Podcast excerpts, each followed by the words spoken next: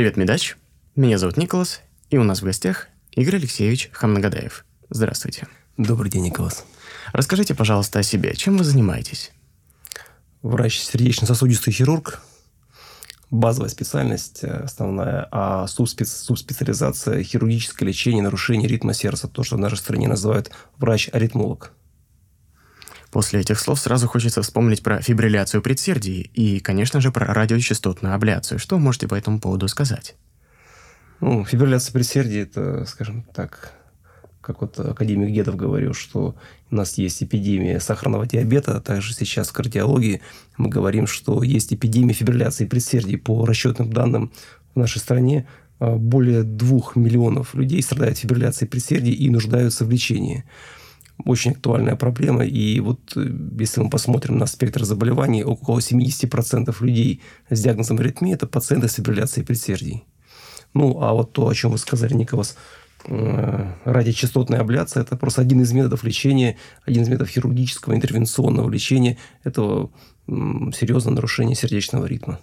И как часто и насколько эффективно этот метод используется вот э, в будни, например, обычные будни интервенционного аритмолога? Как вообще проходит день интервенционного аритмолога? Что скрыто за дверями операционной? Ну, за дверью операционной скрыта э, работа не просто интервенционного аритмолога, а скрыта скрупулезная работа целой группы специалистов, э, которая направлена на устранение нарушений сердечного ритма. Ведь это же не просто какая-то это не какой-то театр э, игры одного актера, это целая группа людей, э, которые работают слаженно, комплексно. Это и хирург, который работает у стола, это и кардиолог, который выступает в качестве электрофизиолога и помогает направлять катетер хирургу в тот участок сердца, куда нужно. Это и анестезиологическое обеспечение, то есть врач-анестезиолог, реаниматолог, который обеспечивает жизнедеятельность организма пациента. То есть это слаженная работа, это не просто будни интервенционного ритмолога – это будни всей той группы людей, которые вот занимаются хирургическим лечением нарушений сердечного ритма. Угу. А в августе прошлого года вы прооперировали сложного пациента, у которого аритмогенная зона находилась очень близко к стволу левой коронарной артерии на расстоянии 1 мм. Вы использовали криоабляцию. И сколько лет тренировок и какое самообладание, главное, нужно, чтобы не дрогнула рука при такой манипуляции? А, знаете, Николас, а, вы, наверное, слышали такую поговорку, что в медицинском институте а, тяжело учиться первые 10 лет, потом привыкаешь. Конечно. И, по сути, вся наша жизнь – это непрерывное обучение, непрерывный процесс самосовершенствования. Это сегодня мы должны быть лучше, чем вчера, а завтра мы должны быть лучше, чем сегодня. Это непрерывный процесс. Но в целом подготовка специалиста занимает около 10 лет. Это 6 лет учебы в ВУЗе, Э, дальше у тебя идет специализация, интернатура, ординатура, э, другие виды постдипломной подготовки, аспирантура. И потом еще лет 5-6 э, когда ты оттачиваешь там какие-то свои нюансы, оттачиваешь мастерство, набираешься опыта. То есть в среднем это занимает около 10 лет.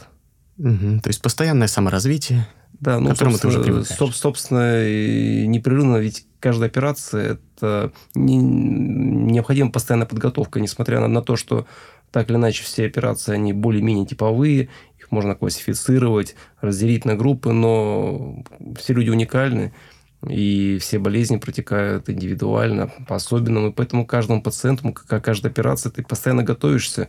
Ну, можно сравнить, как вот летчик перед полетом, да, должен подготовиться, понять, какой у него аэродром будет в месте прибытия. Также мы должны понять, что у нас, э, что у нас э, что может осложнить наши действия, что может затруднить э, наше вмешательство и быть готовыми к, к развитию различных непредвиденных ситуаций. Что, по вашему мнению, предпочтительнее? Криоабляция или радиочастотная абляция? Что безопаснее и перспективнее? А, Николас, а, ну, идеологически крио, криоабляция развивалась как альтернатива радиочастотной абляции и в первую очередь для обеспечения безопасности. То есть априори криоабляция исходно выполнялась в тех участках сердца, где выполнение радиочастотного воздействия или опасно, или невозможно. Ну вот, например, воздействие в области пучка ГИСа можно выполнить только методом криоабляции, угу. когда сначала ткани охлаждаются до минус 30 градусов по Цельсию, и это обратимые изменения, и мы смотрим, устранили ли, ли мы патологический очаг, например, дополнительное предсердно-желудочковое соединение, сохранив при этом э, нормальную проводящую систему сердца, пучок Гисса. И если мы видим, что это именно та точка, где мы и устраняем патологическую структуру, сохраняя при этом нормальную проводящую систему сердца, тогда дальше мы охлаждаем этот участок сердца до минус 70 градусов по Цельсию, и тогда уже полностью добиваемся стойкого эффекта. А, вот то, о чем вы спрашивали, лечение сложного пациента в августе прошлого года. Да, да. У пациента патологический очаг находился на расстоянии 2 мм от ствола левой коронарной артерии. И воздействие в этой области методом радиочастотной абляции э, неминуемо привело бы к, ги- к гибели пациента ну, в течение нескольких минут. И в данной ситуации возможно использование только э, криоабляции. Угу. То есть избирательный подход очень важен здесь. Избирательный подход и, э, собственно, в этом-то направлении идет конкурирование двух этих технологий. Но мне не очень нравится э, определение конкурирования. Считаю, что эти технологии должны друг друга дополнять. Ведь есть еще и другие направления, как, например, лазерная абляция. Угу. И это только получает э, развитие и за рубежом, и в нашей стране. Поэтому, возможно, будут еще и другие технологии, которые будут также дополнять ныне существующие. Ну, вот, например, лечение фибрилляции предсердий э, краеугольным камнем э, выполнения этой процедуры является электрическая изоляция легочных вен от миокарда предсердий. Электрическая изоляция легочных вен от миокарда предсердий. Э, Ее можно выполнить как радиочастотным воздействием, так и криовоздействием. Но криовоздействие допустимо лишь при в тех ситуациях, когда диаметр, диаметр вен там, не превышает 28 мм, когда они типично впадают в левое предсердие, когда они рассыпной тип строения, а это всего лишь 50%. И получается, что мы эту технологию можем применить успешно, безопасно, ну, примерно в половине случаев.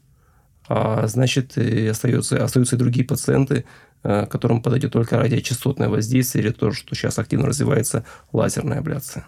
Спасибо. Какова вероятность возникновения рецидива фибрилляции предсердий после радиочастотной абляции? А, знаете, знаете, Николас, эти данные разнятся от автора к автору. Например, профессор Дешевер говорит о том, что у него эффективность его вмешательства достигает 80-90% через год. А, но вот если взять вот совокупность всех вот э, вмешательств, всех авторов, то в целом эффективность э, этих вмешательств будет там, около 50-70% в зависимости от возраста пациента, э, длительности существования аритмии, пароксизмальной или персистирующей формы фибрилляции предсердий, от того, какая методика применялась, криоабляция, радиочастотная абляция, применялась, э, использовалась ли технология Touch и другие опции, которые помогают нам эффективно устранять аритмию. А, ну вот если мы говорим в целом о вот взять все мировые данные, то эти данные колеблются там от 50 до 70 процентов. То есть, ну, с, с одной стороны, это кажется, что 50-70 а, процентов эффективности это вроде бы мало, хочется 100 процентов. Но вот представьте, тут у нас в стране около 2 миллионов людей, страдающих фибрилляцией предсердий. То есть, грубо говоря, одному миллиону пациентов мы могли бы помочь. Много это или мало, я не знаю. Наверное, много. Ну, это уже, это уже хоть что-то в условиях эпидемии. Вы сказали про технологию Smart Touch. Что вы можете сказать по поводу этого? Это технология, которая позволяет оценить усилия, которую катетер оказывает э, на стенку сердца. Ведь э, то, что хирург чувствует, э, э, вот когда прикасается к катетеру, а катетер прикасается к стенке сердца, это какой-то, знаете, комплекс того, что ты видишь э, на экране монитора, то, что ты ощущаешь руками, какое-то такое интегральное ощущение, и у каждого человека оно свое. Кому-то кажется, что он довольно сейчас сильно нажал на стенку сердца, кому-то кажется, что да, вот вроде бы усилие это небольшое, а технология, которая позволяет на, кончик, на кончике катетера определить усилие, и оно выражается в граммах. Вот если там усилие, там, допустим, не превышает, не превышает 40 граммов, то мы говорим о том, что это и достаточно, но в то же время это и безопасно. А если усилие хотя программа это сообщает во время воздействия, сообщает, что усилие уже превышает там, 60 граммов, то нужно немножко остановиться и снизить усилия, которые ты прикладываешь. Очень полезный метод, действительно. Позволяет оценить усилия. Что-то вроде эмулятора тактильных ощущений, наверное, да? А, больше, может быть, Николас, не столько эмулятора, сколько это попытка стандартизировать технологию. Угу. Ведь э, кто-то ощущает, я очень сейчас сильно давлю на стенку сердца, а кому-то кажется, нет, не очень сильно. А, но программа тебе говорит, сейчас 3 грамма, а вот сейчас 5, а вот сейчас 10, а сейчас уже 60. И э, хирург начинает соотносить э, свои действия mm-hmm. с тем, что вот выдает тебе система. Я не знаю, что есть хирурги, которые говорят, что, знаете, мне эти данные не нужны, но э, несмотря на то, что люди с разным опытом могут выполнять лечение этой аритмии, эта технология позволяет вот, э, в целом всех усреднить, и э, так или иначе все хирурги выполняют, используя эту технологию, э, вмешательство на одинаково высоком уровне. Ну да, наверное, удобнее, когда есть цифры, уже меньше субъективных данных есть, потому что действительно один думает одно, другой другое, а тут тебе цифры уже показали, все видно. Ну, э, медицина же сейчас по-прежнему все-таки это искусство, к сожалению, да, хотелось бы, ну или, может быть, к счастью, э, хотелось бы как-то каких-то более объективных данных, ведь мы не вся можем пациенту сказать, что мы точно вот э, точно устраним патологию, да, мы знаем, что если, например, конечность ампутировать, она, скорее всего, снова не вырастет, да, а во, во всех других ситуациях мы, мы лишь говорим о вероятностях э, наступления благоприятного исхода, там, опираясь на какие-то данные, на предикторы. И чем больше вот этого математического, математических методов, чем больше методов прогнозирования будет интегрировано в медицину, Э, повседневную практику, тем э, больше мы уйдем от понятия искусства и больше перейдем к понятию наука. Отличное направление. Отличный вектор развития медицины. От искусства к науке. Я думаю, многие подписчики с нами согласятся. В мае этого года в Бостоне были представлены долгожданные результаты исследования Кабана. Свыше 2000 пациентов, 10 стран-участниц, в том числе и Россия, 4 года наблюдения. Одни пациенты перенесли катетерную абляцию. Для других была избрана тактика удержания синусового ритма или контроля частоты. Могли бы вы прокомментировать результаты исследования и их трактовку медицинским сообществом? 2204 пациента было включено в это исследование. Большая когорта пациентов. А, основной месседж, основной посыл, который вот мы можем получить из этого исследования, что а, применение радиочастотной абляции является эффективной и безопасной методикой лечения пациентов. А, примерно в 17% случаев, случаев мы отмечали ну не мы, исследователи отмечали снижение частоты э, летальных исходов, снижение частоты госпитализации от э, различных сердечно-сосудистых заболеваний. И применение метода радиочастотной абляции позволяет в 47% случаев снизить вероятность развития фибрилляции предсердий в дальнейшем. Ну, то есть вот та пресловутая эффективность, о которой мы говорили, 4 года наблюдения, та эффективность, о которой мы говорили, 4 года наблюдения и примерно в половине случаев нам удается вылечить пациента. Нам кто-то говорит, это очень низкая эффективность, 50%. Э, ну, что за эффективность такая там? Давайте 80-90. Но в половине пациентов мы можем точно помочь. Вот, на мой взгляд, это очень важно понимать, что это пациенты, у которых больше не будет фибрилляции предсердий, у которых будет снижен риск развития инсультов, у которых не будет э, частых госпитализаций, у которых повысится качество жизни. Угу. То есть опять половина примерно. Да. Спасибо. Почти 30 лет назад исследования в Сент-Луисе, США, привели к появлению операции «Лабиринт», также именуемой операцией Cox-Maze по имени создателей. Затем она претерпела множество модификаций. Эта операция устраняет способность предсердия трепетать или фибриллировать за счет хирургического создания лабиринта, где для электрического импульса предусмотрен единственный путь к выводу – физиологичный от синусового узла к атриовентрикулярному. Причем успешно. У 97% пациентов не происходит рецидивов фибрилляции предсердий, судя по докладам исследователей. Но операция значительно более кровавая, чем радиочастотная абляция. Как вы считаете, что по этому поводу можно сказать? А, Николас, ну, в 1991 году Джеймс э, Кокс, э, в 91 году э, Джеймс Кокс опубликовал э, свои данные, и где он декларировал почти там, 100% эффективности 98% пациентов э, была навсегда избавлена от фибрилляции предсердий. Это был, был, конечно, своеобразный прорыв. И все другие методики, они ну, как бы стандартизировались по этой технологии. Но потом стало понятно, что в отдаленном периоде у пациентов наблюдается осложнение. Дисфункция синусового узла, э, нарушение пресерно-желудочковой проводимости, снижение, ухудшение насосной э, функции левого предсердия и ситуации, которые требовали имплантации кардиостимулятора.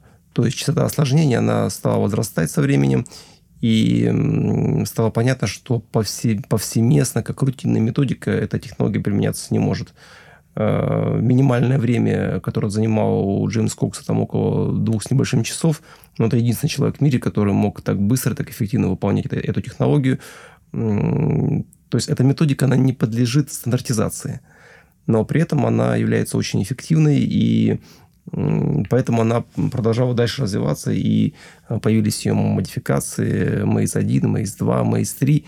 И вот исходная технологию, которую предложил Джеймс Кокс, называлась Cut and Sew, режь и сшивай. Ну, условно говоря, он разрезал левое предсердие, а потом его сшивал. И таким образом формировался лабиринт. И дальнейшее развитие этой технологии привело к тому, что сказали, а давайте мы будем применять радиочастотное воздействие уже на открытом сердце, то есть угу. выполнена стернотомия, и выполняются те же самые линии, но вместо разреза и сшивания применяется радиочастотное воздействие. И дальнейший шаг – это уже воздействие не через, без разреза, без стернотомии, а когда ты пункционным способом проводишь катетер внутрь сердца и воздействуешь изнутри.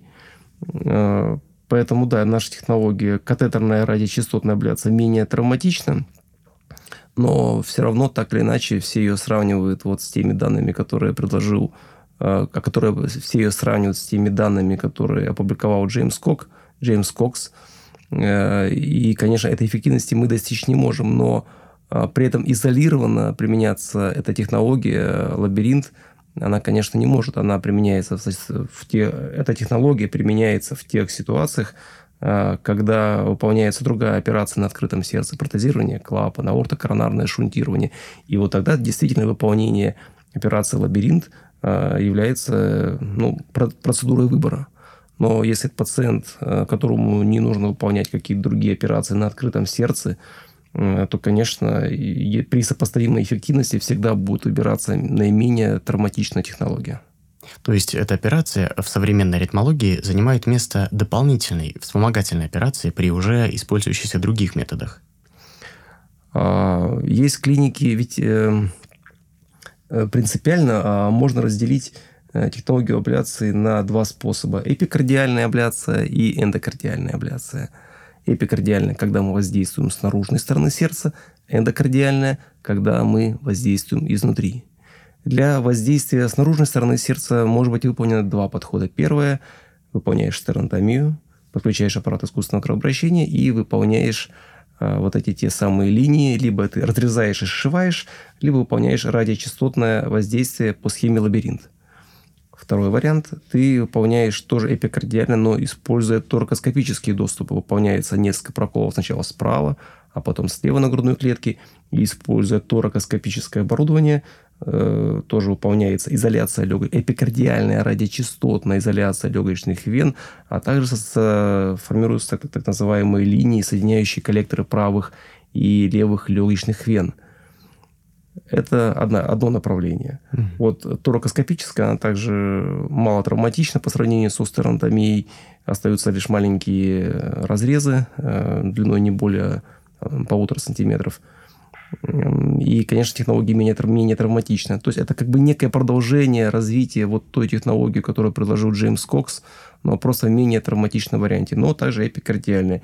И наиболее щадящая процедура – это э, технология внутрисердечного воздействия, когда мы пункционно проводим катетер внутрь сердца и изнутри воздействуем на миокард. Вот важной особенностью вот, или важным отличием – является то, что вот катетерную процедуру можно повторить.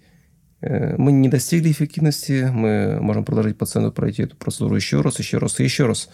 Но после выполнения торакоскопического вмешательства уже ни один кардиохирург, ну или очень ограниченное количество кардиохирургов предложит пациенту повторное вмешательство в связи с выраженным спаечным процессом. Mm. После выполненной стернотомии повторное выполнение рестернотомии сопряжено опять-таки с большим риском повреждения сердца.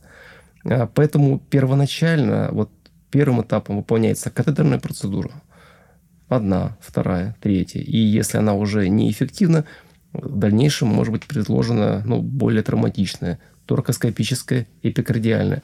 Ну, а в ряде случаев при наличии другой какой-то клапанной патологии сердца или при э, присоединении ишемической болезни сердца может быть выполнена операция в условиях стернотомии искусственного кровообращения. Понятно.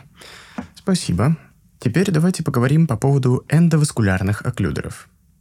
3 марта 2011 года впервые в России вы выполнили эндоваскулярную окклюзию ушка левого предсердия. Расскажите, как прошла эта операция? Следили ли вы за дальнейшей судьбой пациента? Ну, за дальнейшей судьбой пациента мы не только следили, мы и следим, потому что это был первый в России опыт. А, ну, он был связан с тем, что устройства не были зарегистрированы в нашей стране во всем мире эта технология применяется с 2000-х годов. Мы немножко задержались, опять-таки, с вопросами, это было связано с вопросами лицензирования, но э, это можно даже хорошо, потому что к тому моменту, когда мы получили эту технологию, она, она уже была опробована на многих-многих группах пациентов, была доказана ее эффективность, была доказана ее безопасность, уже была отработана процедура. И наша задача была лишь ее повторить. Э, так как сделать, ну, сделать импорт технологии. Да? Э, конечно, это был целый длительный этап подготовки э, к этой процедуре, это изучение литературы, это и посещение зарубежных клиник, где выполняют эту, эту технологию, освоение каких-то навыков. Э, и там очень много критических моментов, которые, не в которые можно ну, вот, очень сильно навредить, а наш, у нас же основной принцип не навреди, если не можешь помочь. И вот э, нужно было соблюсти этот баланс.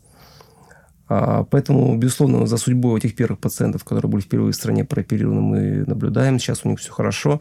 А, эти пациенты э, это были пациенты, у которых, у которых были абсолютные противопоказания к приему антикоагулянтов. То есть назначение варфарина им было противопоказано в связи с рецидивирующими кровотечениями. Ну, так же, как и других антикоагулянтов. И вот у данной группы пациентов, э, когда и высокий риск как кардиогенных тромбоэмболий – и высокий риск кровотечения на фоне приема антикоагулянтов, антикоагулянтов, высокий риск кровотечения на фоне приема антикоагулянтов. То есть пациенту и нужно принимать эти препараты, но и безопасно назначить их нельзя. И вот в данном случае э, перекрытие сообщений между ушком левого предсердия и левым предсердием позволяет ну, в 90% случаев устранить риск развития кардиогенных эмболий. Мы знаем, что в 90% случаев тромбы, тромбы образуются в ушке левого предсердия. Угу. А что изменилось с 2011 года в конструкции и в методике установки окклюдера, по вашему мнению? Э, с 2011 года у нас появилось множество э, устройств, которые, ну, так или иначе, чем-то между собой схожи, но выполняет одну и ту же функцию. Вот нам тогда был доступен только, только амплацер кардиоплаг, после этого появился Watch, Watchman, появился Occlutect и другие устройства. То есть сейчас может хирург выбрать, там, условно говоря, из э, восьми устройств, но все упирается, как правило, в цену этого устройства, и общая суммарная стоимость процедуры может достигать 600 тысяч. И вот это и отсутствие отечественных устройств, которые э, были бы сопоставимы по качеству, которые были бы сопоставимы по эффективности, конечно, тормозит развитие этой технологии в нашей стране и не позволяет сделать ее вот, повсеместно применимой. Да. Спасибо. Мне на самом деле эта проблема очень знакома. Вот у меня в офтальмологии ботулинический токсин для косоглазия, он уже в Европе используется около 40 лет, а у нас в России с 2015-2016 года. Вот поэтому а, как э, вы сказали, э, такой импорт технологий у нас тоже происходит в офтальмологии сейчас, и мы за этот метод ратуем тоже, стараемся, чтобы и в России тоже это все было доступно. Это здорово. Да. А как проходит э, предоперационная подготовка? А, ну, если мы говорим в целом об интервенционном лечении пациентов с фибрилляцией предсердий, или лечение пациентов, которым требуется имплантация кардиостимулятора, поскольку эти технологии а, малоинвазивные, то а, может быть и такое, что пациент госпитализируется и в этот же день оперируется. А, то есть здесь не требуется такой активной подготовки, как операция искусственного кровообращения, но при этом мы всегда готовы к тому, что при развитии какого-то осложнения мы можем расширить объем нашего вмешательства. Пациент поступает в стационар. За три периода полувыведения ему отменяются антиритмические препараты, если мы говорим о радиочастотной абляции. И дальше пациент поступает в рентгеноперационную, где либо под местной анестезией, либо в условиях, в условиях интубационного наркоза, в зависимости от вида аритмии, выполняется та или иная процедура. Э, период реабилитации составляет несколько дней. После выполнения процедуры пациент направляется в отделение интенсивной терапии, где с одним до утра интенсивно наблюдают, и уже на следующий день пациент в палате может вставать, ходить, а еще через день может вернуться к своей обычной жизни приступить к работе. То есть очень быстрый период реабилитации. Быстрый период реабилитации это очень хорошо, особенно в плане э, педиатрии. Ну, да. Да, ну и, и для детей, и для взрослых, то есть для, для любого пациента, для любого пациента, безусловно, это очень актуально, потому что можно выполнить процедуру, эффективно все будет хорошо, но после нее будет полугодовой период реабилитации, и можно выполнить процедуру с такой же эффективностью, и ты уже можешь приступить к работе или к учебе, и к своей обычной жизнедеятельности через несколько дней. И поэтому любая технология, если она менее травматична, и эффективность сопоставима, безопасность также обеспечена, вот этой технологии будут получать приоритет развития. Спасибо. В 1947 году впервые была выполнена резекция ушка левого предсердия. С тех пор методы изоляции колыбели тромбов стали еще более разнообразными. Перевязка ушка, торакоскопическое клипирование, черезкожная эпикардиальная петля и, наконец, эндоваскулярная окклюзия. Что из перечисленного находит применение в практике, а что осталось в видении историков медицины? А, Николас, вот как ни странно, все эти технологии, которые вы перечислили, они так или иначе в том или ином виде применяются до сих пор mm-hmm. вот, в повседневной клинической практике. Это и эндоваскулярная окклюзия ушка левого предсердия, про которую мы говорили. Эндоваскулярная окклюзия ушка левого предсердия. Это и изоляция ушка левого предсердия при помощи петли. Это и клипирование. Это и перевязка с, с ушка левого предсердия. Это и резекция ушка.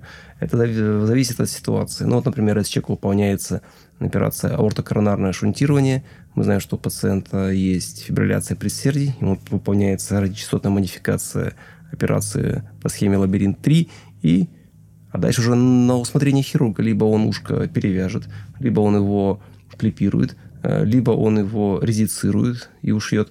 А, как правило, это зависит от э, формы ушка, от э, варианта того, как оно взаимодействует с левым предсердием. Оно может быть выглядеть как и напоминать крыло, может напоминать небольшой пенек. И, конечно, все это влияет на выбор хирурга. Выполняется торакоскопическая изоляция легочных вен от миокарда предсердий. В этом случае чаще всего выполняется клипирование ушка левого предсердия. Некоторые хирурги выполняют хирургический шов. Кто-то накладывает петлю. Опять-таки, все это очень индивидуально и зависит от э, особенностей анатомического строения, от предпочтений хирурга, от его навыков, от возможностей клиники. Э, выполнение эндоваскулярной окклюзии ушка левого предсердия может выполняться изолированно просто у пациентов, у которых высокий риск развития кардиогенных тромбоэмболий и невозможность получать антикоагулянтную терапию. То есть, Никос, получается, что все технологии так или иначе присутствуют э, вот сейчас, и ни одна из них не ушла в историю. Понятно. Это замечательно, как-то можно комбинировать хорошие методы.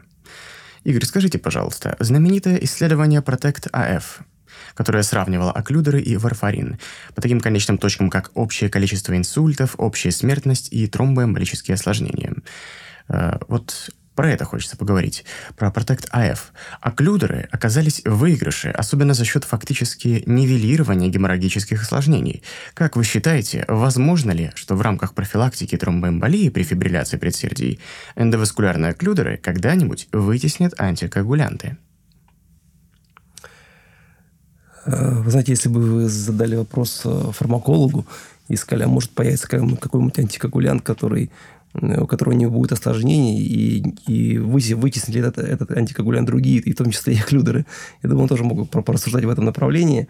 Но поскольку я все-таки хирург и занимаюсь хирургическим лечением, нарушение сердечного ритма и профилактика кардиогенных тромбоэмболий, то, конечно, в первую очередь мы думаем о том, что имплантация устройства – может быть экономически и клинически более целесообразно для пациента по сравнению с длительным приемом антикоагулянтов. А также наши коллеги про в странах Западной Европы проводили исследования, где они доказывают, что длительный прием антикоагулянтов, несмотря их на относительно невысокую стоимость по сравнению с оклюдером, все-таки длительный прием антикоагулянтов, он экономически менее целесообразен, он менее комфортен для пациента. И здесь просто идет вопрос о том, что какова будет цена оклюдера, а, насколько безопасна будет процедура. Если процедура будет э, доведена до такого уровня, что ее могут выполнить в любой клинике, а, и чтобы научиться выполнять эту, эту технологию, эту процедуру, там не, не нужно там десятилетия, да, а человек может там, условно говоря, за год ее освоить, и если цена оклюдера будет э, сопоставима и ну, с другими там устройствами, там, например, с тем же кардиостимулятором, то, конечно, рано или поздно технология, которая связана с низкой травматичностью, связана с э, экономической целесообразностью, связана с с не такой долгой кривой обучения, то, конечно, технология займет лидирующее направление. Понятно. Что ж, следующим хотелось бы обсудить ресинхронизирующую терапию. Не могли бы вы рассказать слушателям о ресинхронизирующей терапии?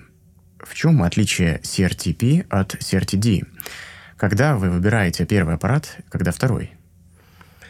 Э, сердечная ресинхронизирующая терапия необходима тем пациентам, у которых э, вот синхронное взаимодействие левого и правого желудочка, левого и правого желудочка нарушено.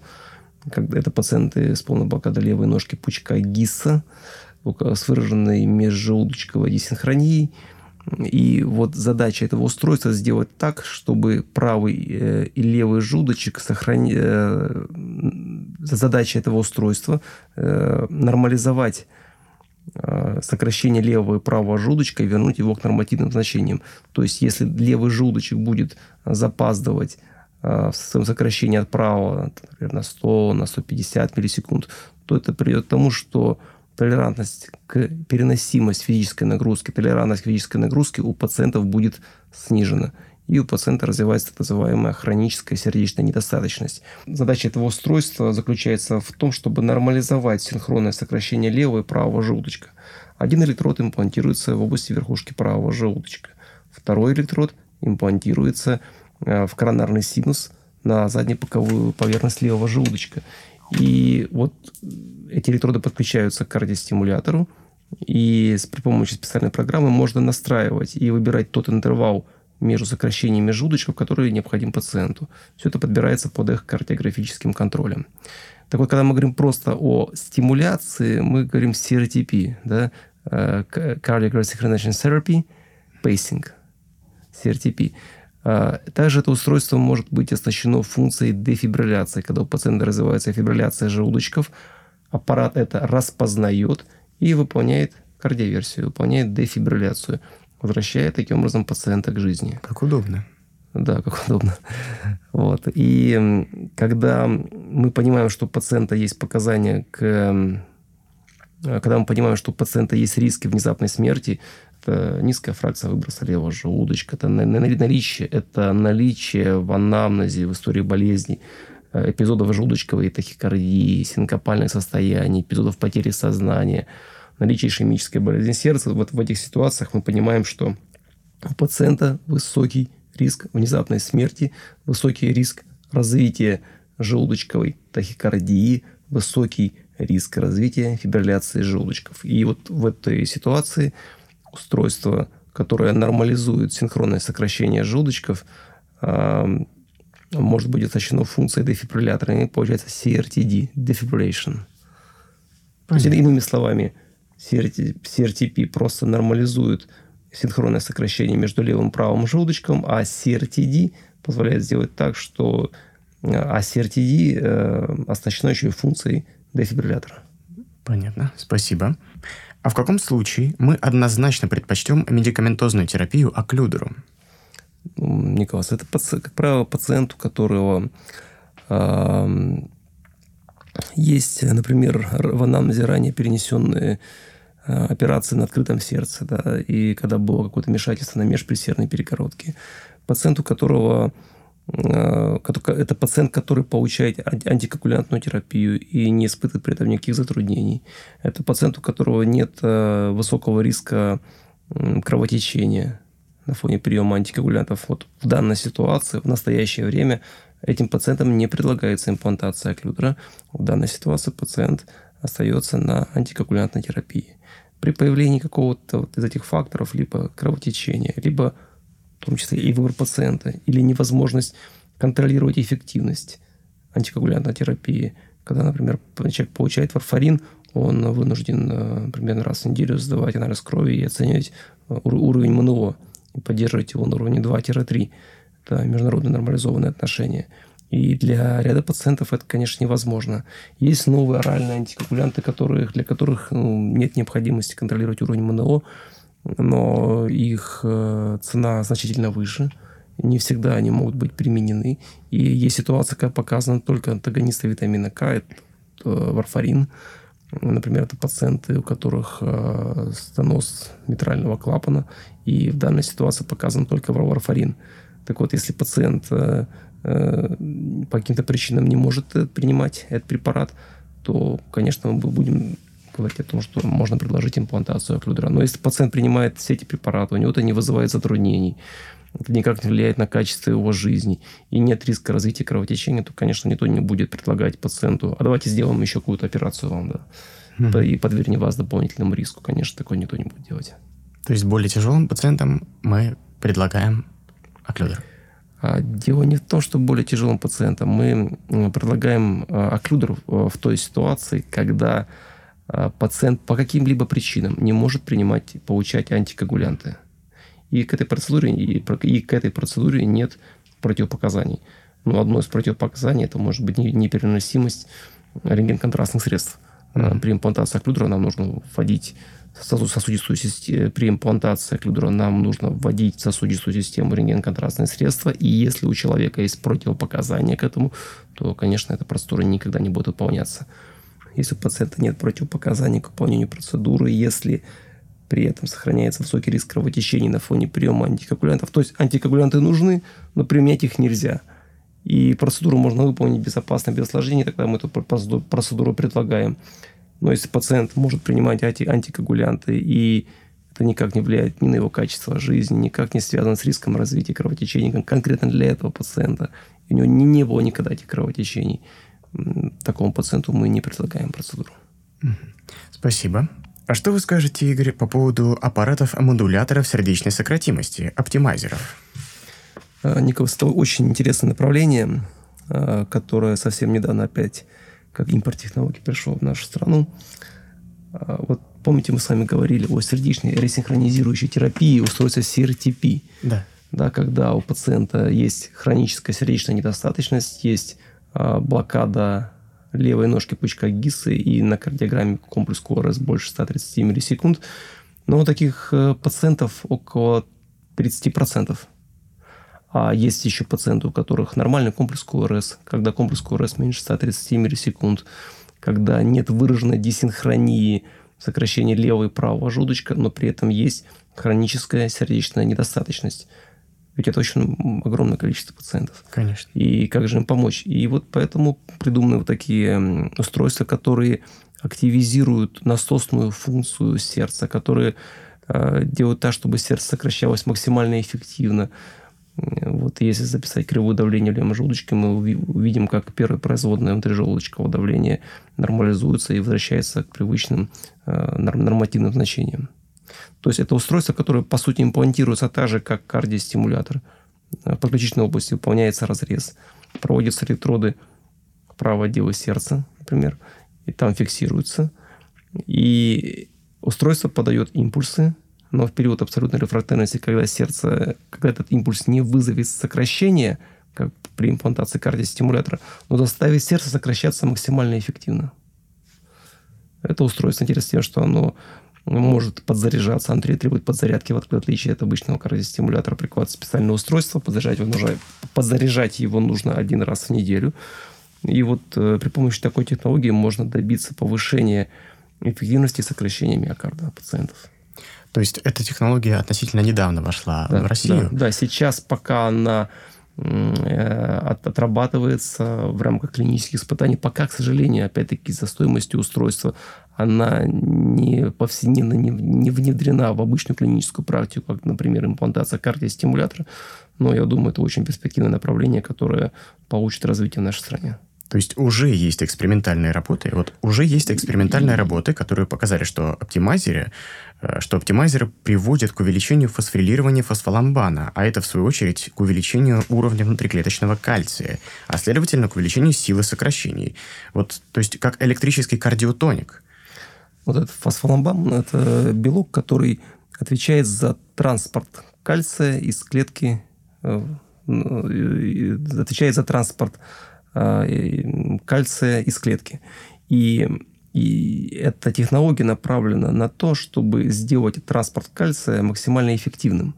И что, в свою очередь, приводит к тому, что сердце сокращается тоже максимально эффективно. Это не просто сейчас клинические испытания, не, то есть это, не, э, это сейчас не просто экспериментальное исследование, это уже этап, когда проводятся исследования на пациентах, когда уже пациентам имплантируются эти устройства, и мы уже видим отдаленные результаты. Но другое дело, что пока это пока не вошло в повседневную клиническую практику, это выполняется не в каждой клинике, не в каждом регионе, и даже не во всех странах Западной Европы это выполняется повсеместно. повсеместно.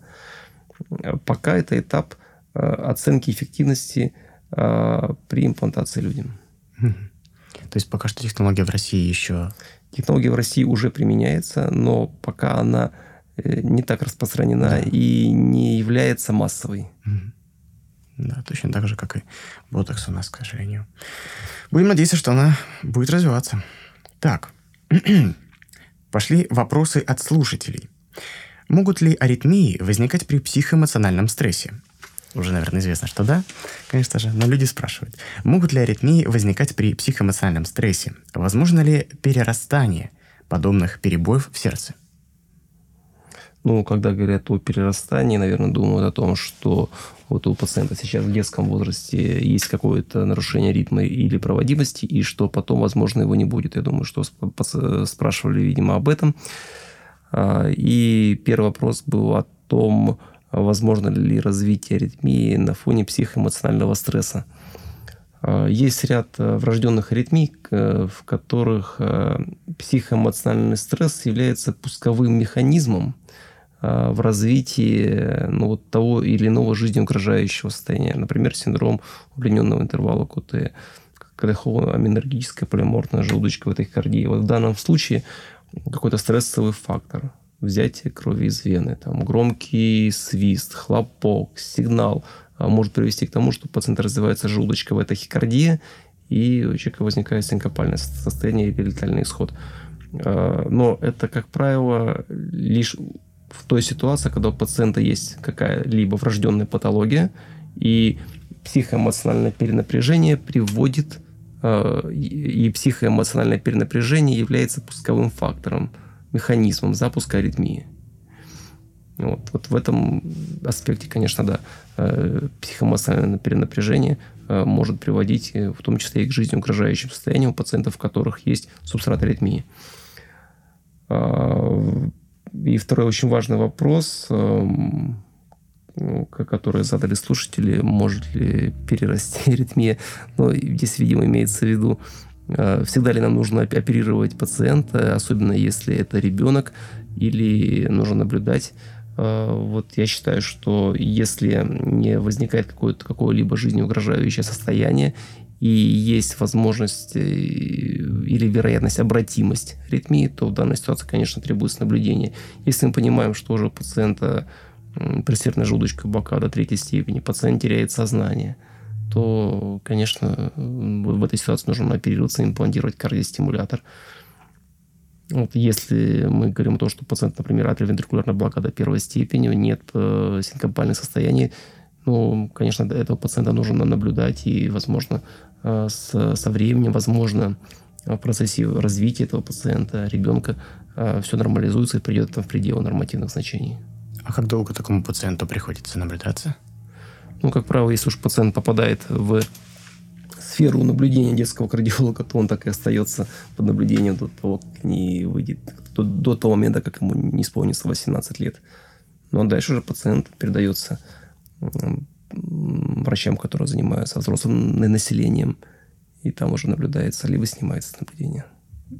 Спасибо. Что бы вы, Игорь, посоветовали будущему интервенционному аритмологу? В какую ординатуру, например, идти? А, Николас, вот в настоящий момент э, для того, чтобы заниматься вот, хирургическим лечением нарушений сердечного ритма, необходима специализация в области сердечно-сосудистой хирургии.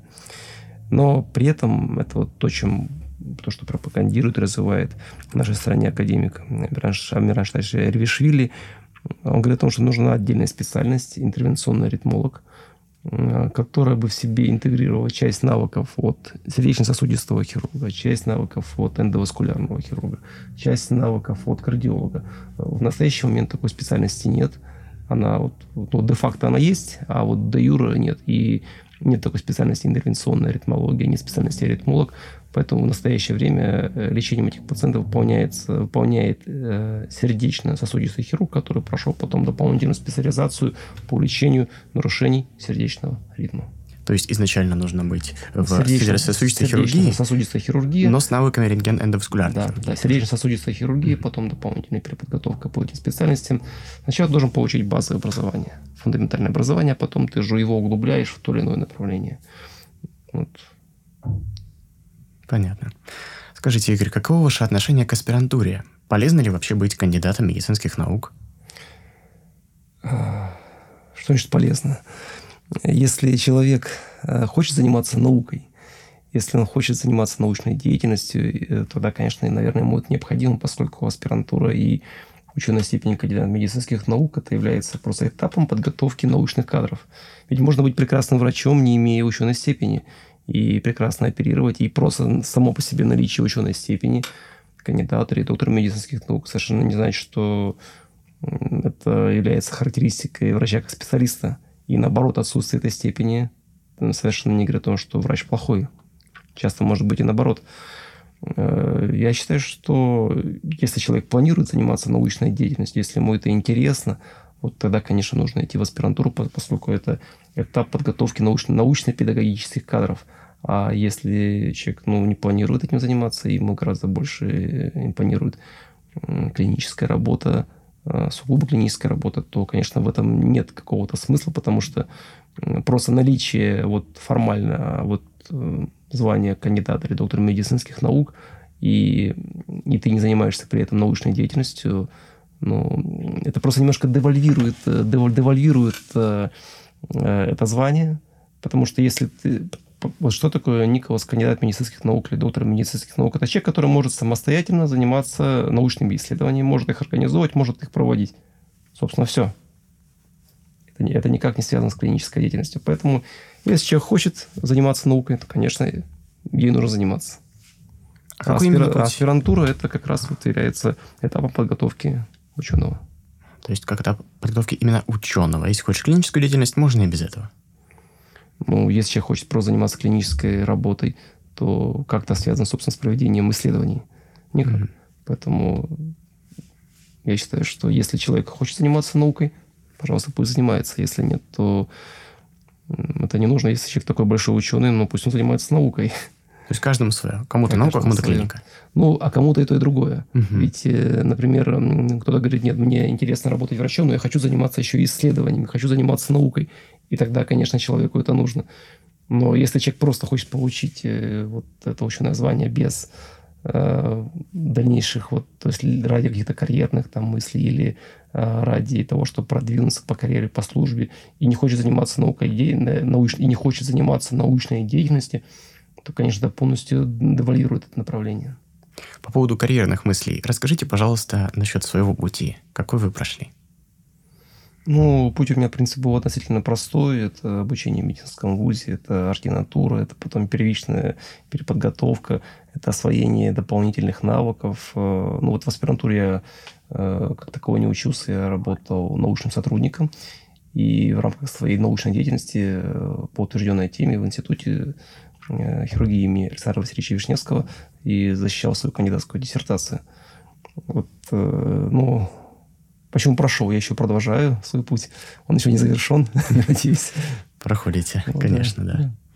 Ну что ж, на этом мы завершаем наше интервью. Тут написано, в принципе, уже больше ничего не написано. Вот. Может быть, можем еще что-то обсудить. У нас еще целых полчаса есть. Можем какие-то инновационные методы обсудить еще, какие есть. Например, а комбинированные методы какие-нибудь лечения с другими науками, да? Вот мы с вами сегодня пытались как-то в перерыве затронуть э, метод использования фактора э, роста сосудов, который переносится к миокарду с помощью вирусных векторов. Генетическая терапия. Ну, вот одним из э, таких вот, э, как вы упомянули, гибридных методов – а, Николас, это когда происходит синтез а, различных направлений. Вот, очень понравился доклад а, Амиран Шатаевича Ревишвили на одном из европейских конгрессах. Он назвал All in One. Когда один э, специалист выполняет и торакоскопическую абляцию, и операцию лабиринт в условиях искусственного кровообращения, и может выполнить и эндоваскулярную деструкцию патологических очагов. То есть, когда нет некого притягивания каната, когда вот сейчас как происходит, один специалист выполняет свою технологию, другой выполняет другую, третий выполняет третью. Каждый говорит, моя технология лучше, приходите ко мне. А когда будет вот та уникальная ситуация, которая говорит Амиран Шатаевич, когда э, специалист сможет выполнить и ту, и другую, и третью технологию, тогда он сможет выбрать, что этому пациенту я предложу технологию, эту пациенту я предложу. Эту технологию вот этому пациенту мы отправим. А этому пациенту не будем делать ничего, ему это хорошо. Вот именно вот это направление, это вот гибридный подход, когда ну, либо это какая-то группа, да, там, hard team, да, а, но оптимально, конечно, это был какой-то специалист, который может выполнить все, что может быть выполнено пациенту с данной патологией. Вот это, конечно, на мой взгляд, то направление, в которое мы движемся, и так или иначе придем. Спасибо. Спасибо. А что вы можете посоветовать студентам, которые хотят заниматься вашей специальностью? Студентам, которые хотят заниматься нашей специальностью, я хочу пожелать или порекомендовать э, успешно завершить обучение в медицинском вузе. Ну, а дальше, если они хотят этим заниматься, поступить в ординатуру по сердечно-сосудистой, поступить в ординатуру по сердечно-сосудистой хирургии, успешно ее пройти и дальше, если они поймут, что хирургическое лечение аритмии – это то направление, которое они, хотели бы заниматься, дальше углублять свои знания, свои навыки в это направление. Спасибо большое, Игорь. Спасибо, Николас.